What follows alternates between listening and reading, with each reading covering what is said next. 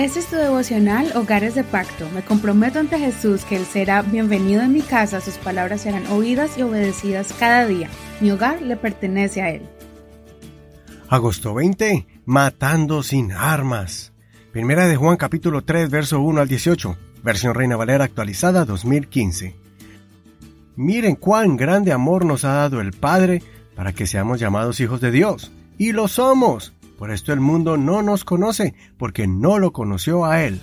Amados, ahora somos hijos de Dios, y aún no se ha manifestado lo que seremos, pero sabemos que, cuando Él se ha manifestado, seremos semejantes a Él, porque lo veremos tal como Él es. Y todo aquel que tiene esta esperanza en Él, se purifica a sí mismo, como Él también es puro. Todo aquel que comete pecado también infringe la ley, pues el pecado es infracción de la ley. Y ustedes saben que Él fue manifestado para quitar los pecados y que en Él no hay pecado. Todo aquel que permanece en Él no continúa pecando. Todo aquel que sigue pecando no lo ha visto ni le ha conocido.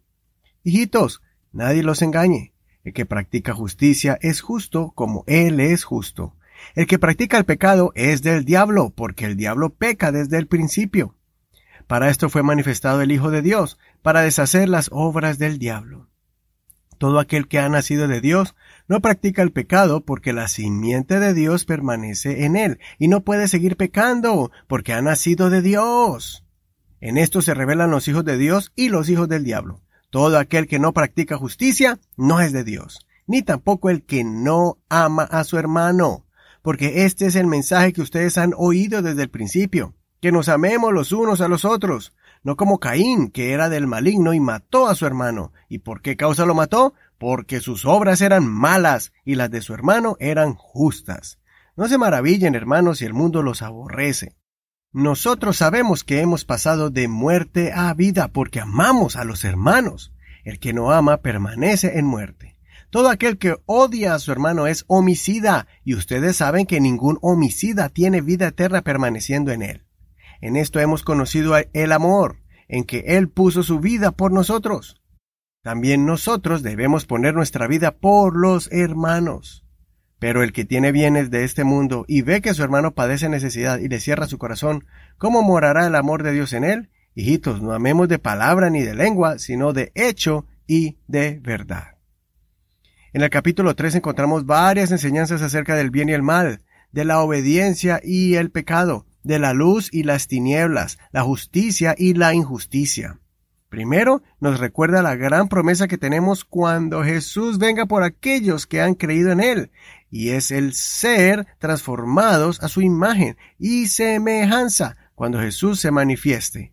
De esta forma seremos purificados constantemente, pues el hecho de pensar en la venida del Señor nos hace mantenernos limpios y justos. Quiero resaltar la gravedad que hay cuando guardamos algún odio y resentimiento en el corazón. En esta carta, el apóstol nos indica que el odio hacia nuestro hermano es equivalente a un homicidio. Si alguien maltrata al hermano con palabras y acciones destructivas, lo que puede ocasionar es la muerte de esa persona, convirtiéndose en un homicida. Las palabras matan, hieren y destruyen. Cuando alguien usa palabras ofensivas e hirientes, está marcando el alma de esa persona, dejándola con heridas en el corazón y hasta matando su autoestima, su fe en Dios y su confianza en los cristianos. Tengamos cuidado con nuestro trato al prójimo, que no seamos nosotros los causantes de la muerte espiritual de alguien y después Dios nos tome en cuenta ese daño como un pecado y nos aleje de su presencia. Como lo advirtió el apóstol, no vayamos a cometer el mismo error de Caín que dejó que se le dañara su corazón y mató a su hermano simplemente porque Abel ofreció un mejor sacrificio que él. Consideremos, ¿estamos esperando la venida del Señor? ¿Estamos guardando nuestro corazón de resentimientos contra nuestro prójimo? Soy tu amigo y hermano Eduardo Rodríguez. Que el Señor escuche tu oración. No olvides compartir este tu devocional favorito con todos tus contactos y tus amigos y también recuerda que puedes escucharnos en cualquier plataforma de audio. Apple Podcast, Google Podcast, Spotify, Spreaker y muchas más.